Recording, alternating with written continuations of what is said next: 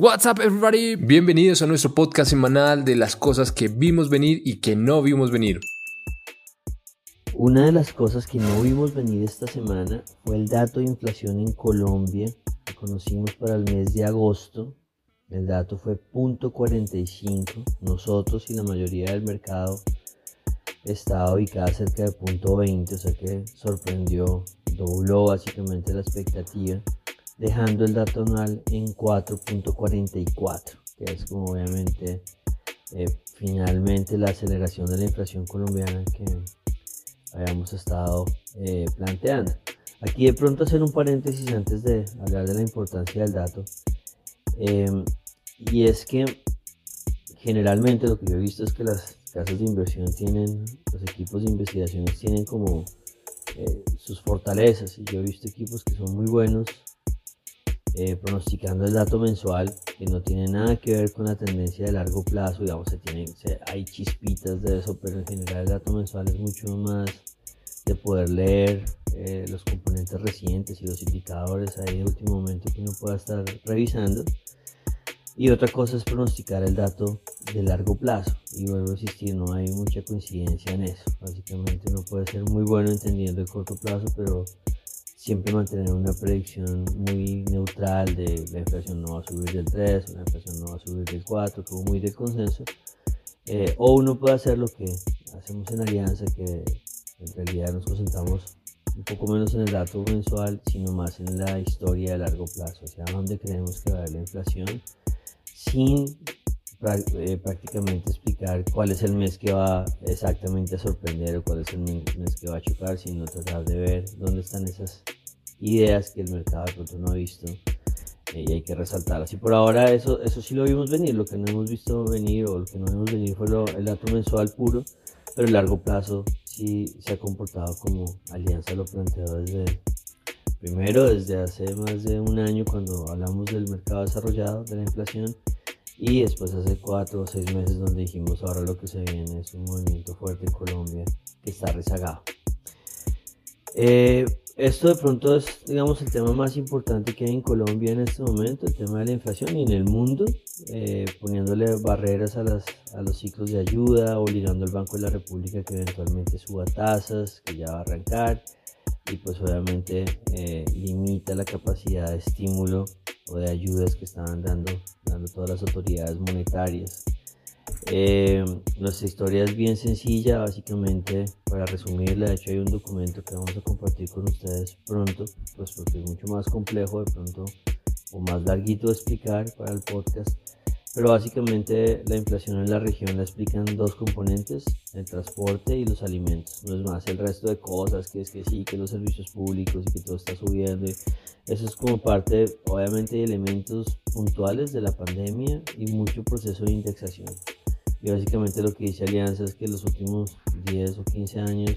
fácilmente todos los choques de inflación colombianos son de alimentos, hay un choque de alimentos eh, que es algo temporal, que al principio el mercado reacciona y dicen, ay, pero es algo temporal, no le paremos bolas, pero cuando algo temporal se devuelve 3, 6, 9 meses y adicionalmente de magnitudes importantes, te cambia la inflación total. Y lo que nosotros argumentamos es que cada choque temporal o más bien cada aumento en tasas del Banco de la República de los últimos 10 años ha sido por choques temporales que se comienzan a alargar y se comienzan a transferir en toda la economía. Este no es diferente, este es igualito. Eh, sabemos que lo que hace subir la inflación son muchos otros componentes, digamos, de efecto base, pero lo que se distingue es básicamente alimentos disparados en la región junto al, eh, junto al grupo de transportes. Esos son los dos grupos, alimentos por mil razones, y a cada uno tiene su teoría, nosotros tenemos una teoría un poco diferente, eh, pero será los alimentos a nivel global, será, nosotros hablamos mucho del dólar, habrá otros elementos como de, las, los canales de producción, bueno, lo que, uno, lo que uno se quiere imaginar, pero la región está muy fuerte en alimentos al alza eh, Colombia no tanto, si no le quita el tema del paro, de hecho los alimentos en Colombia se han subido poco, pero igual es la razón, es como el componente jalonador. Y el tema de transportes, eh, que en Colombia ha sido moderado también, solo ha subido una gotica por el paro, pero acuérdense, en Colombia la gasolina no ha subido y debería estar en 14 mil, 15 mil pesos pues para Pues primero para no quedaros un hueco fiscal infinito y segundo para pegarle como le ha pegado al resto de la región. Entonces en resumen lo que ha hecho Colombia es cambiar un choque de inflación fuerte eh, que se debería estar moderando en los próximos seis meses a partir del próximo mes o el segundo mes y ya se está viendo cosas muy interesantes en la región, no está comenzando a ver ya la inflación mexicana dejó de subir, eh, sí la brasilera y la chilena em, siguen subiendo, pero de repente ya no con la misma velocidad. Nuestra historia o nuestra tesis, la, segunda parte de nuestra tesis, porque ya se vienen los choques inflacionarios, es que en el mundo y en la región la inflación va a comenzar a caer en nada, en uno o dos meses vamos a tener esta caída, pero que la situación colombiana, porque no tuvo el choque en transporte, sí lo tuvo más o menos en alimentos moderado, pero lo tuvo, em, pero como no tuvo el choque en transporte, o sea, no tuvo el choque en gasolina, eh, pues no, no, va a ser tan explosiva la inflación colombiana desde nuestro punto de vista. Eh, era para arriba, pero no, esperamos que sea mucho más arriba del 6, si es el caso. Creemos que el pico de la inflación se va a dar en febrero de, del próximo año y después va a comenzar a moderarse agresivamente, pero a diferencia del resto de la región y el mundo que se va a comenzar a moderar ya en el, en el último trimestre de este año. Entonces en algún punto de este año y parte del próximo vamos a ver la inflación colombiana subiendo. Eh, espero que no tan explosivamente eh, o estable arriba, pero no cayendo, mientras el resto del mundo, la inflación global comienza a caer. Eh, para nosotros ya, para, terminar esta parte, es, nosotros creemos que el choque de inflación está terminando. Sencillamente, en el mundo es difícil sostener una inflación a estas tasas y no requiere que los activos o los precios de los activos caigan.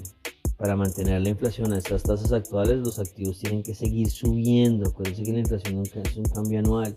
Tienen que seguir subiendo las tasas del último año. ¿Eso qué quiere decir como en un número echado al aire? Pues que eh, las materias primas se tienen que doblar en precio otra vez. Y eso pues es eh, en los próximos ocho meses para mantener unas tasas de crecimiento. Y pues eso es muy difícil de imaginarse. Y si uno y, no quiero decir que no vaya a pasar, pero si va a pasar, pues no debería ser el escenario base de nadie. Entonces siento ahora que la gente está asustadísima con la inflación, mostrando sus datos enormes del crecimiento de los precios, que no tenían ese susto hace 12 meses y por eso es como ese tema contraintuitivo que ahora que nosotros vemos a la gente tan asustada con la inflación inmediatamente como el, el sentido arácnido nos dice eso, eso no es por ahí ya, ya está terminando el efecto, no quiere decir que haya terminado, pero está terminando. Eh, y en Colombia se va a demorar un rato más. Primero en cambiar de tendencia, como les decimos, por allá en febrero eh, alcanzaremos los máximos de inflación colombiana, ojalá no sean muy por encima del 6. Y también en el regreso, en el 2022, cuando la inflación colombiana finalmente se una a lo que nosotros creemos que es una tendencia de moderación en el 2022 y de caída de los precios, Colombia va a tener que lidiar con el problema de la gasolina. Eh, y es que eventualmente, no sé si sea después de elecciones, la gasolina va a tener que subir, eh, haciendo que según nosotros la inflación colombiana, si bien comienza a regresar hacia abajo en febrero eh, del próximo año, no pueda caer a un 3%, que es lo que piensa de pronto el Banco de la República, porque vamos a tener, vamos a ser el único país, digamos, que va a tener ese problema de la gasolina eh, si no lo hacemos, si no le subimos a la gasolina, pues estamos tirándonos una o dos reformas tributarias facilito por mantener el precio de la gasolina por debajo de los 9 mil pesos. Una de las noticias de la semana fue la presentación, debate, aprobación y posterior conciliación de la, de la reforma tributaria que ha sido presentado por parte del Ministerio de Hacienda. Ahora la reforma solo espera la aprobación presidencial que debería darse en los próximos días. Dentro de los 61 artículos planteados en la versión final del proyecto, se mantuvieron las principales propuestas que se habían presentado en articulado original, donde el Ministerio de Hacienda pretende generar un mayor de recaudo aproximadamente de 15 billones anuales que vendrían principalmente de la extensión de sobretasa al sistema financiero colombiano en 3 puntos porcentuales hasta 2025, un incremento a la tasa de renta corporativa hacia el 35% y eliminando el descuento del 100% del ICA que se mantendría en el 50% actual. Propuestas que no generan cambios estructurales en la tributación colombiana, pero seguramente serán bien recibidas por el mercado y calificadoras, teniendo en cuenta que a pesar de todos los problemas presentados durante el año, el gobierno fue capaz de presentar y aprobar una reforma tributaria.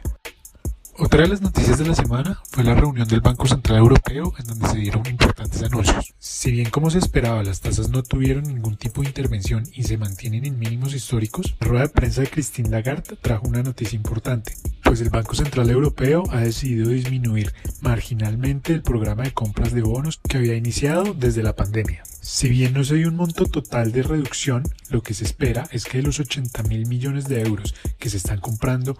mensualmente se disminuyan entre 10 mil y 20 mil millones y se mantiene la expectativa de que el programa de compras terminaría en marzo de 2022 como se había anunciado anteriormente. Todo esto como respuesta al buen funcionamiento que ha presentado la economía en los últimos meses y sobre todo a una inflación que se encuentra en 3%, un máximo de los últimos 10 años para la Unión Europea. A pesar de todo lo anterior, Christine Lagarde ha evitado usar el término tapering en sus declaraciones y ha asegurado que se trata más bien de recalibrar los estímulos que se han venido dando desde el inicio de la pandemia. Y no se ha querido referir a sus planes posteriores a marzo de 2022, cuando está planeado el fin de las compras.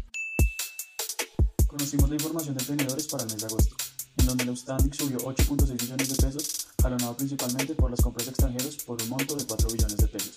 continuando así la buena racha de los últimos 5 meses y mostrando la confianza que hay sobre el país a nivel internacional y la oportunidad de compra que eso representa. Lo anterior se puede mostrar ya que actores muy conocidos en el mercado, como son los fondos de Países Bajos, Autoridad Monetaria de Singapur, el Gobierno Central de Singapur y el Banco Central de Noruega, cuatro de los cinco mayores tenedores, aumentaron su exposición durante el mes. Por otra parte, el Banco de la República fue el mayor comprador de deuda por un valor cercano a los 10 billones de pesos, transfiriendo las ayudas que el Fondo Monetario Internacional está dando a diferentes países del mundo a causa de la crisis global que se está viviendo al gobierno central. La semana que viene va a ser una semana, eh, primero, antes de la reunión de la Fed, que es el, este miércoles en 8. O sea que probablemente no haya tanta volatilidad. Sin embargo, se tiene uno de los datos más importantes, por supuesto, de cada mes desde hace varios meses, que es el dato de inflación en Estados Unidos, donde la expectativa, de hecho, es que se reduzca un poquito la inflación, tanto total como núcleo, la total que se baje del, 5.4 que está ahorita al 5.3. Eh, y creemos nosotros que, claro, eso va a ser eh, gran parte de la fuente de la volatilidad que vayamos a vivir durante esta semana, eh, resaltando que para nosotros no queda más de uno o dos meses en que la inflación va a estar estable y después debería caer fuertemente, siendo uno de los elementos positivos que va a tener el mercado para fin de año esta reducción en la inflación, no solo de Estados Unidos, sino que también hemos explicado que posiblemente la brasilera, la, eh, la mexicana que ya está bajando, la chilena que eventualmente eh, creemos que va a bajar, excepto la colombiana. La colombiana sí creemos que va a continuar presionada al alza hasta febrero del próximo año. Entonces es el gran dato, la próxima semana se va a separar ahí, terminamos una semana difícil, eh, la pasada, donde hay que resaltar de repente que no le fue tan mal a Colombia, tanto en acciones y dólar muy, muy quietos, sí hubo algo de venta de acciones, hubo algo de compra de dólar, pero muy estable dentro de niveles muy manejables, pese a que la región sufrió de choques muy agresivos con eh, los temas de política brasilera o con los temas de de tasas de interés en Perú y todo esto, Colombia le fue bien. El riesgo en Colombia es el tema de los test. Si va a haber, choques adicionales, hemos explicado que Colombia está rezagada, que sí podría tener choques adicionales porque no nos, no nos ha tocado lo que le ha tocado vivir al resto. Eh, pero que más, más, más, que todo el tema de la renta fija en Colombia, los bonos creemos que depende más de la inflación local y la tasa del Banrep que de la Fed y los tesoros y todo eso que seguramente va a ser un ruido que va a venir también eh, las próximas semanas. Vocación de la semana, a mí se me acaba la imaginación cada vez que un activo financiero, ya sea en Colombia o en el mundo, marca el 440, porque automáticamente tengo que pensar en Juan Luis Guerra y su grupo. Lo escogimos a él, una canción del 2010 eh, titulada Bachata en Fukuoka. Es también un poco contradictorio que la canción que él hizo inspirándose en Japón, el único país que no tiene inflación en el mundo, eh, sea la que nosotros nos inspire eh, por la fuerte inflación que se está dando en Colombia.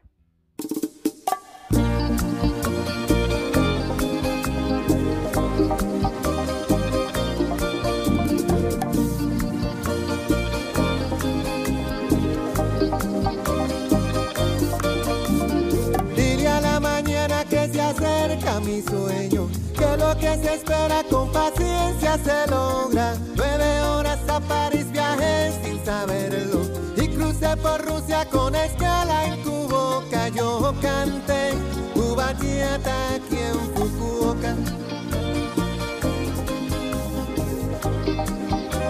Bachata en Fukuoka y un atardecer pinto de canvas el cielo. Caminé la playa de Momochi